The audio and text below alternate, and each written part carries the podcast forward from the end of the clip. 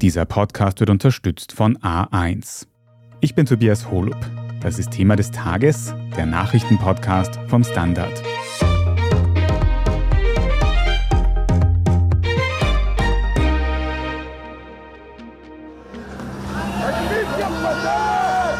Hunderttausende Menschen auf den Straßen. Es gibt Ausschreitungen. Israel ist im Ausnahmezustand.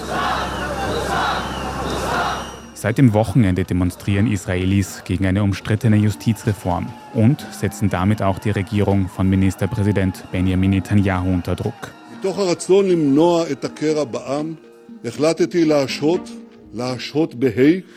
Am Montagabend wurden die Reformpläne wohl deshalb dann vorerst verschoben. Doch die Sorgen der Bevölkerung, die dürften bleiben. Wir schauen uns heute an, was da gerade in Israel passiert und ob die Demokratie im Nahen Osten in Gefahr ist. Wir fragen nach, ob die Proteste in Israel wieder aufflammen könnten und was das politische Chaos dort auch für westliche Verbündete bedeutet. Erik Frei, du beobachtest für den Standard unter anderem auch die internationale Politik und da haben wir in den letzten Tagen aus Israel Bilder, zum Beispiel im Fernsehen, von massiven Protesten in der Bevölkerung gesehen. Die haben wirklich dramatisch ausgesehen. Kannst du kurz beschreiben, was sich da auf den Straßen in Israel abgespielt hat? Ja, schon seit Wochen gab es Proteste gegen diese Rechtsregierung von Premier Netanyahu und seinen Koalitionspartnern, die ultrareligiös oder sogar rechtsextrem sind. Und diese Proteste haben in den vergangenen Wochen immer mehr zugenommen und sind am vergangenen Wochenende schließlich auf eine Weise eskaliert.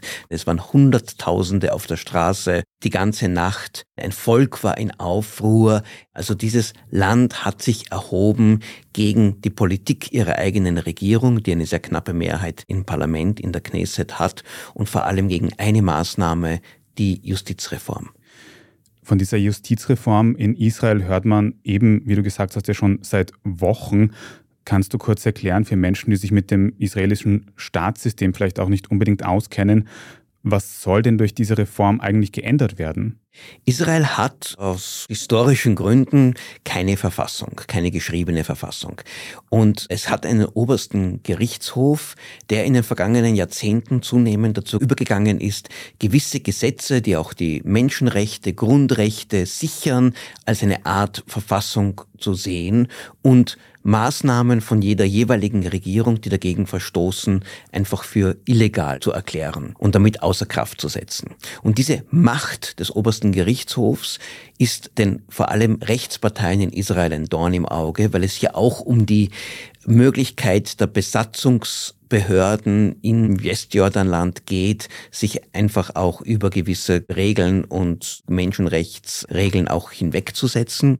Und außerdem war die ganze Justiz schon für Premier Netanyahu ein riesiges Problem, weil er angeklagt ist wegen verschiedensten Delikten mit Korruption und Amtsmissbrauch und sich da auch hier immer mehr von der Justiz bedrängt gefühlt hat. Und so ist diese Regierung, nachdem sie gebildet wurde, hat sie beschlossen, wir werden mit einem Federstrich die Justiz entmachten. Wir werden damit beginnen, die Art, wie die Richter ernannt werden, da eine viel stärkere politische Kontrolle darüber zu gewinnen, indem das von der Regierung geschieht und nicht mehr vom bestehenden Richterkolleg. Der zweite wichtige Punkt, der Netanyahu ganz persönlich wichtig war, ist, dass Ministerinnen und Minister nicht mehr aufgrund von strafrechtlichen Verurteilungen von Höchstgericht für amtsunfähig erklärt werden könnten. Das ist einem Parteichef einer ultrareligiösen Partei auch passiert, droht aber auch Netanyahu, wenn er endgültig einmal verurteilt wird. Dem wollte er vorbeugen, indem diese Möglichkeit eingeschränkt wird. Und der dritte Punkt, der wahrscheinlich die größte Aufregung hervorgerufen hat, war zu sagen, ein Beschluss des obersten Gerichtshofs kann von der einfachen Mehrheit im Parlament, also von 61 von 120 Stimmen, einfach aufgehoben werden. Und damit hätte das Parlament keinerlei Kontrollinstanz mehr. Damit wäre diese Gewaltentrennung, die viele als Grundlage der Demokratie sehen, aufgehoben und das oberste Gerichtshof hätte eigentlich sehr, sehr wenig noch zu sagen. Und was kritisieren jetzt konkret diese vielen, vielen Demonstrierenden an dieser geplanten Justizreform? Diese Reform, die Netanyahu als eine technische Reform verkauft hat, sagt, ach, das ist ja alles nicht so wichtig, wir ändern nur ein paar Gesetze, wir versuchen hier nur ein bisschen das Gewicht hier zwischen Justiz und Parlament und Regierung zu verschieben, wurde von sehr vielen Kommentatoren, von Experten und zunehmend auch von der Öffentlichkeit als ein massiver Angriff auf die israelische Demokratie gesehen. Man hat sehr viel von der Urbanisierung Israels gesprochen oder sogar von der Putinisierung, dass dann jemand wie Netanyahu einfach dann Macht erringt und dann auch in der Lage ist, die nicht mehr herzugeben. Und führende Intellektuelle und Figuren wie Yuval Harari, der Bestsellerautor, der Historiker, hat da vor dem Ende der Demokratie gewarnt, viele andere. Und dieses Gefühl, uns wird die Demokratie hier gestohlen, hat immer mehr Menschen auf die Straße gebracht. Dazu kam aber noch eine andere Sache. Diese Bewegung war auch getragen vom Zorn von so vielen Israelis, die einfach nicht religiös sind, die säkular eingestellt sind, die das Land nicht in eine Theokratie verwandelt sehen wollen und die auch nicht unbedingt die großisraelischen, großjüdischen Träume haben der rechten Parteien, die das gesamte Westjordanland als Teil zu Israel machen wollen und wahrscheinlich die Palästinenser einfach vertreiben wollen. Von denen kam auch ein zunehmender Zorn über diese extreme rechte Ausrichtung dieser Regierung. Und da war die Justizreform ein bisschen so das Symbol für das, wo sie fürchten, dass das Land hingehen könnte. Und als zusätzlichen konkreten Anlassfall für die Proteste aktuell habe ich auch davon gehört, dass der israelische Verteidigungsminister abgesetzt wurde. Wie ist es dazu gekommen? Ja, das hatte folgende Vorgeschichte. Eines der Gruppen, die sich zunehmend gegen die Regierung und ihre Pläne gestellt haben, waren die Reserveoffiziere der israelischen Armee oder auch die Reservepiloten der Luftwaffe. Israel hat ja eine sehr starke Armee, aber sie lebt auch davon, nicht von den jungen Rekruten, die jetzt in der Armee sind, die das auch mehrere Jahre sein müssen, sondern jeder, der einmal gedient hat, kann jederzeit wieder einberufen werden. Und das ist der Rückgrat dieser Armee und damit auch der Sicherheit dieses Staates, der ja doch immer noch von Feinden umgeben ist. Und immer mehr von diesen Reservisten haben erklärt, wenn es zu dieser Justizreform kommt, dann wird die Regierung illegal und illegitim, dann werden wir dort nicht mehr dienen. Und als das immer mehr zugenommen hat, dieser Boykott der Reserveoffiziere, hat der Verteidigungsminister, der eigentlich ein sehr treuer Parteigänger von Netanyahu ist, der auch ein enger Verbündeter ist, plötzlich gesagt, das geht nicht mehr weiter. Auch wenn er persönlich vielleicht für die Justizreform ist, äh, die Argumente dafür versteht, das gefährdet die israelische Sicherheit, das gefährdet die Verteidigungsfähigkeit. Zuerst wollte er schon vor einigen Tagen dazu aufrufen, dass die Reform gestoppt wird oder zumindest verschoben wird. Dann hat Netanyahu ihn zu sich gerufen, hat ihm versprochen, er wird etwas tun, hat dann aber eine Rede gehalten, wo er eigentlich nur erklärt hat, er macht weiter. Und schließlich am Sonntag hat der Verteidigungsminister öffentlich erklärt, Netanyahu aufgefordert, tu diese Reform stoppe sie oder verschiebe sie zumindest, verhandle darüber, so können wir nicht weitermachen. Und Netanyahus Reaktion war, er hat ihn einfach rausgeschmissen, statt hier auf einen Dialog einzugehen oder zumindest die Forderungen irgendwie in Betracht zu ziehen. Und dieser Rausschmiss hat noch einmal den Zorn der Bevölkerung, der Protestierenden noch einmal unglaublich angefeuert. Es sind noch einmal zigtausende mehr auf die Straße gegangen. Der Generalstreik wurde dann ausgerufen von der Gewerkschaft. Der Flughafen Ben Gurion, die wichtigste Verbindung des Landes zum Rest der Welt war blockiert. Und in dieser Atmosphäre hat plötzlich Netanyahu dann gesagt, er muss jetzt etwas tun und er kann so nicht weitermachen. Und wie war dann die Reaktion von Ministerpräsident Benjamin Netanyahu auf diese sehr umfassende Kritik? Die war etwas kompliziert, weil eigentlich haben die Medien schon gesagt in der Früh, er gibt sie jetzt auf, er wird die Reform verschieben. Aber dann hat es stundenlang gedauert bis er schließlich die Ankündigung gemacht hat. Und der Grund war, dass seine ultrarechten Koalitionspartner, vor allem der Sicherheitsminister Ben Gvir, ihm gedroht haben, wenn du diese Reform stoppst, dann verlassen wir die Koalition, dann sprengen wir sie. Die ist uns zu wichtig. Sie haben ihn praktisch erpresst und er hat dann erst einen Weg gefunden, indem er Ben Quir ein anderes Zugeständnis gemacht hat, nämlich eine Art von Privatmiliz zu geben, was ja auch demokratiepolitisch eine höchst fragwürdige Sache ist. Und erst dann hat er dann diese Ankündigung gemacht, wir werden die Reform aber nicht absagen, sondern nur verschieben für einige Wochen die nächsten Schritte im Parlament auf die Zeit auch nach dem jüdischen Osterfest, dem Pesachfest. Und das sollte dann erst wieder irgendwann wahrscheinlich im Juli abgeschlossen werden. Das heißt, die Reform ist nicht tot, sie ist einmal verschoben, aber zumindest ist eine Chance da, dass einmal ein nationaler Dialog darüber stattfindet um so einen Dialog und das Verschieben dieser umstrittenen Justizreform die KritikerInnen, die Protestierenden zufriedenstellt, das können wir gleich noch genauer besprechen und auch darüber, welche Rolle westliche Verbündete von Israel in der ganzen Geschichte spielen. Wir machen eine kurze Werbepause und sind gleich zurück. 5G jetzt in allen A1 Smartphone-Tarifen für mehr Speed und mehr Spaß im besten 5G-Netz von A1. Dazu Top 5G-Smartphones um bis zu 100 Euro günstiger. Sparen können jetzt alle auch mit dem Samsung Galaxy A54 mit A1 Mobil S inklusive 30 GB ab nur 22,90 Euro monatlich. Mit Gratisaktivierung. Jährliches Entgelt 34,90 Euro. Jetzt du im A1 Giganetz. Ich bin die Franziska. Ich bin der Martin. Und wir wollen besser leben. Lohnt sich 10.000 Schritte zu gehen jeden Tag? Ist das Großraumbüro wirklich so schlecht wie sein Ruf? Spoiler, ja. Bringt's was, Intervall zu fassen? Wir fragen die, die es wirklich wissen und probieren es auch gleich selber aus. Bei Besser Leben, jeden Donnerstag eine neue Folge. Erik, die israelische Justizreform ist jetzt aufgeschoben.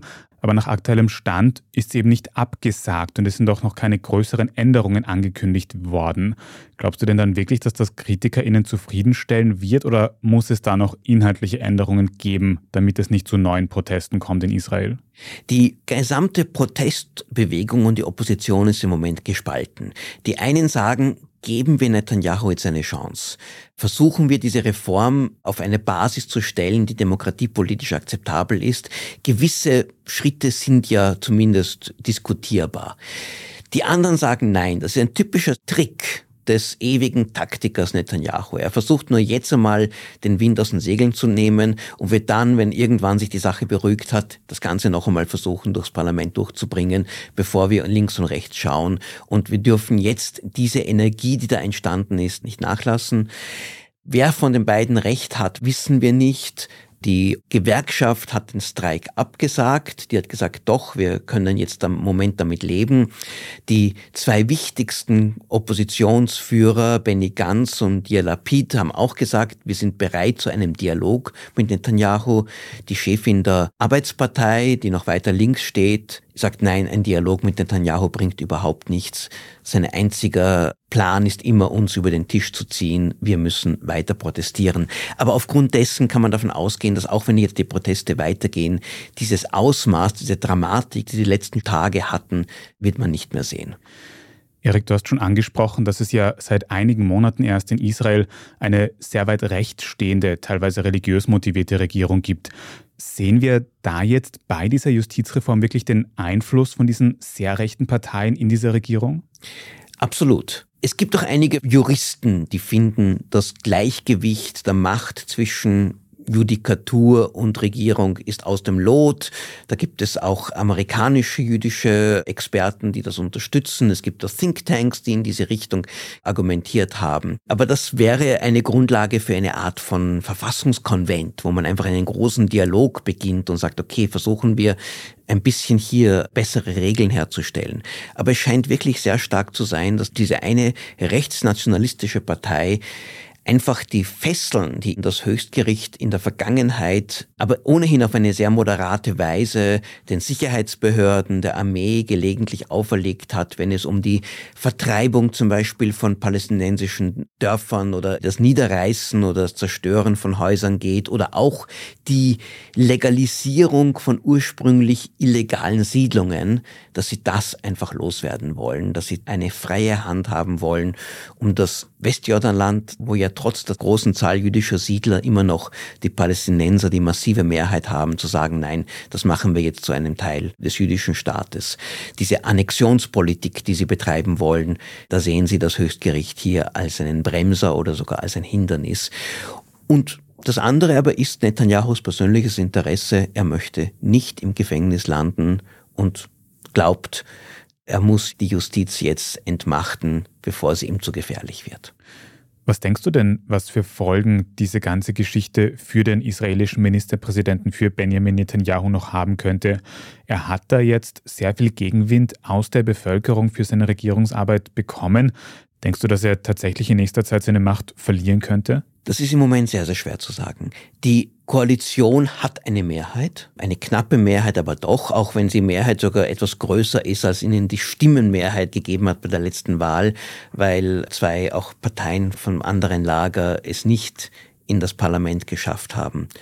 Und sowohl der Likud-Block von Netanyahu, der jetzt absurderweise fast der gemäßigte Teil dieser Koalition ist, die zwei ultrareligiösen Parteien und diese rechtsnationalistische Partei, die auch wiederum ein Bündnis ist von mehreren ursprünglichen getrennt agierenden Parteien, all die wollen, dass diese Regierung am Leben bleibt. Und solange keiner von denen ausschert und sagt, wir treten aus, oder solange zum Beispiel im Likud es nicht zu einer Revolte gegen Netanyahu kommt, kann diese Regierung weitermachen.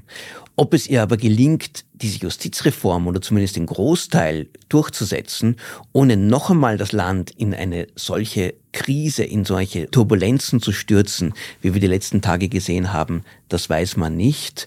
Netanyahu wird wahrscheinlich nachgeben müssen, aber es ist sehr schwer nachzugeben oder auch nur Kompromisse einzugehen, wenn in deiner Koalition Männer sitzen, die sagen, Kompromisse sind einfach Gift und sind schädlich und das tun wir einfach nicht. Wir müssen hier mit aller Radikalität alles durchsetzen.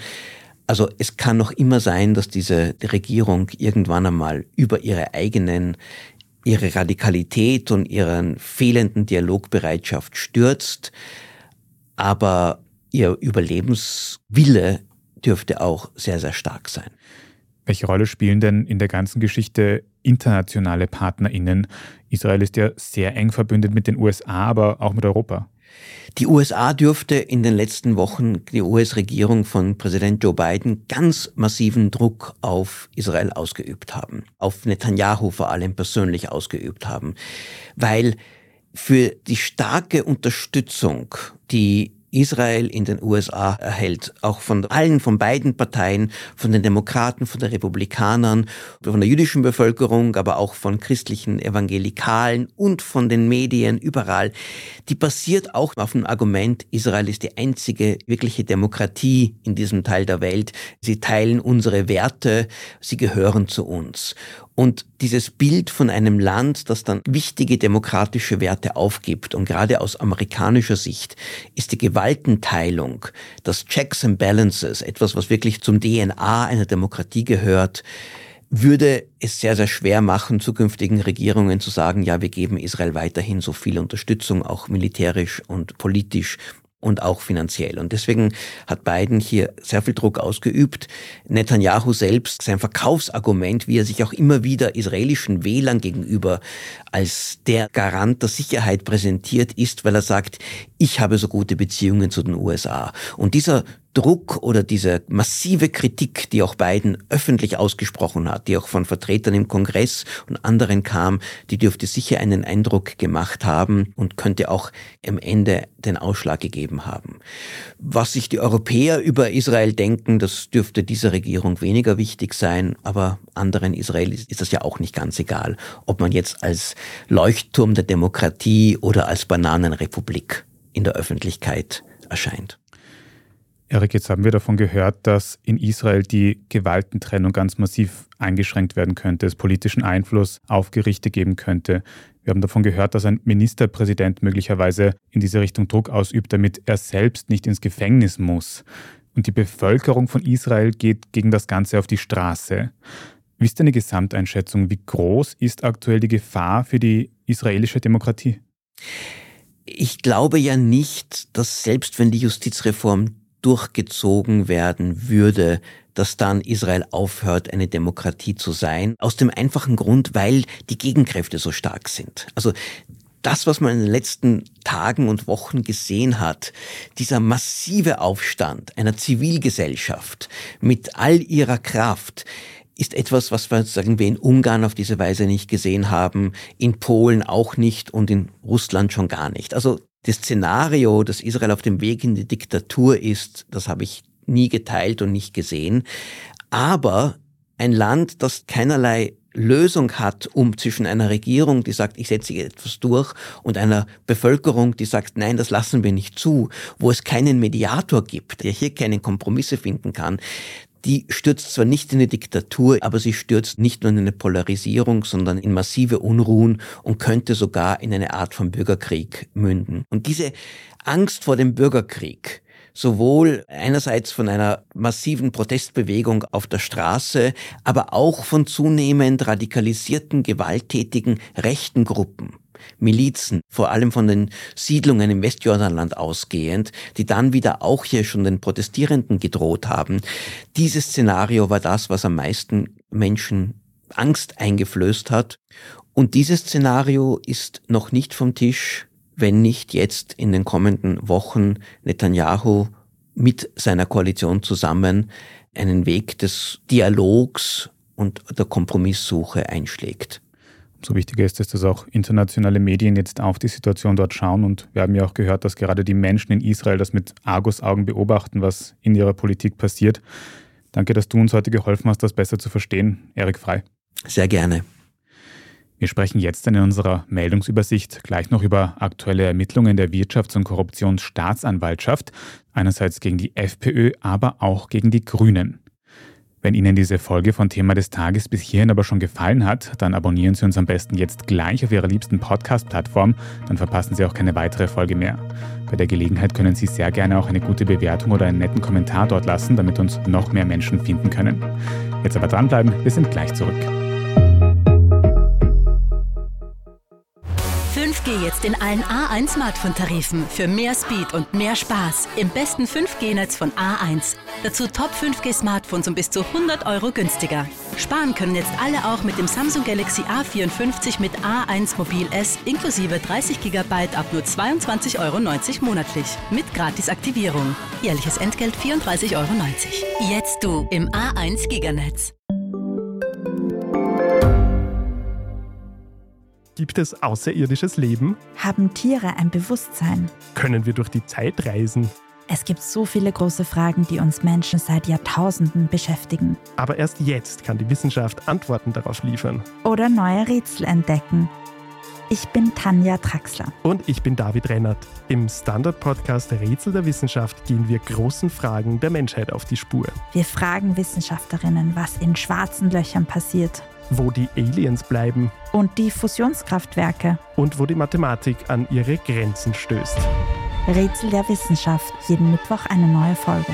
Überall, wo es Podcasts gibt.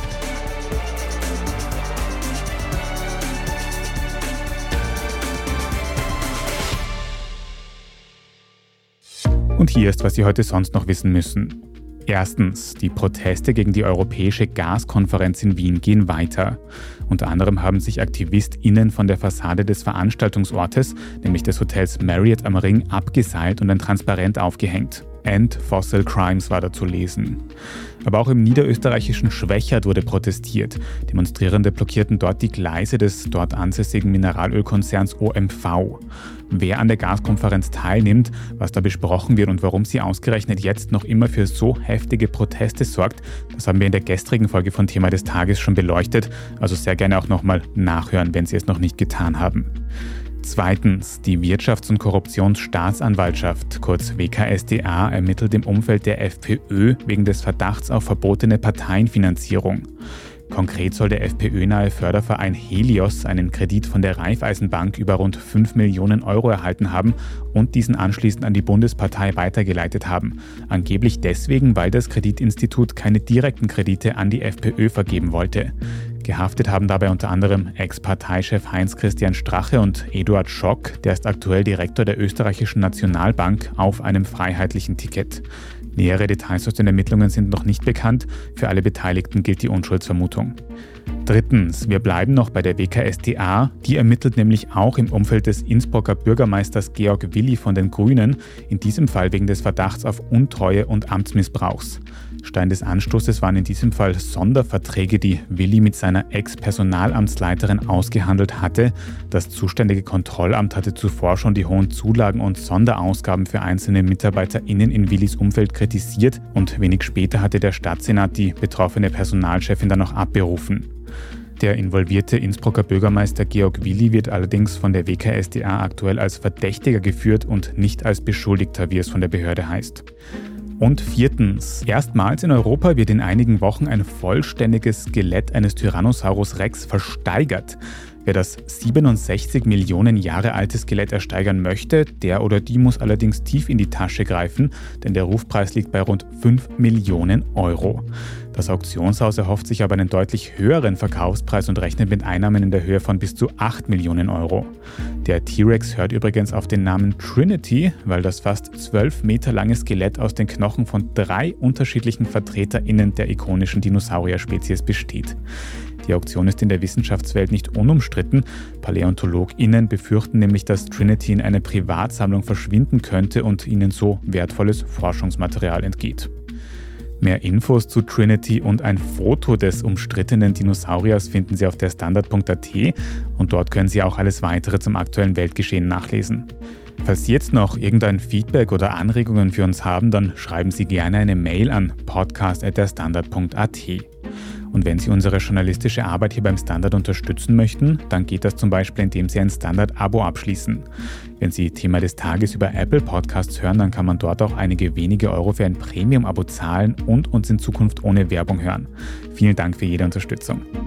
Ich bin Tobias Holub. Danke auch fürs Zuhören und bis zum nächsten Mal.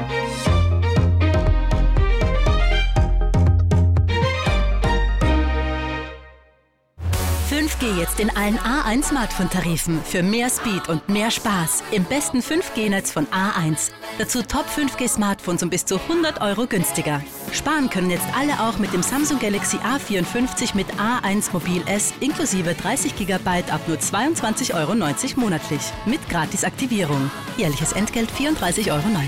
Jetzt du im A1 Giganetz. Schaffen wir es noch, die Erderhitzung zu stoppen? Wie verändert künstliche Intelligenz unser Leben?